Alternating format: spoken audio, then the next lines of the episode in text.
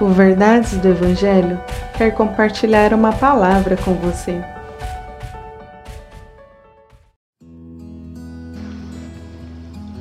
Salmos 9, verso 2 Em ti quero alegrar-me e exultar e cantar louvores ao teu nome, ó Altíssimo. Se tem algo que todos queremos é nos alegrar, não é verdade?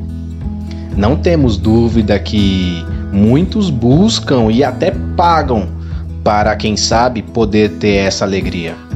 Porém, muitas vezes sem nenhum sucesso. Esse versículo é muito importante, pois nos mostra que, primeiro, é possível se alegrar. Sim, é possível. Possa ser que para você isso pareça utopia, não é? Pareça algo que seja impossível de alcançar. Pois a palavra de Deus nos mostra que é possível se alegrar, é possível alcançar essa alegria. Possa ser que faça tempo que você não se alegre, não é verdade? Porém, isso é possível. Existe sim uma alegria, uma alegria que ultrapassa as circunstâncias. E a palavra de Deus nos mostra que é possível tê-la. Segundo, existe a verdadeira fonte de toda alegria. E aqui nós encontramos um dos problemas que nós enfrentamos nos dias de hoje.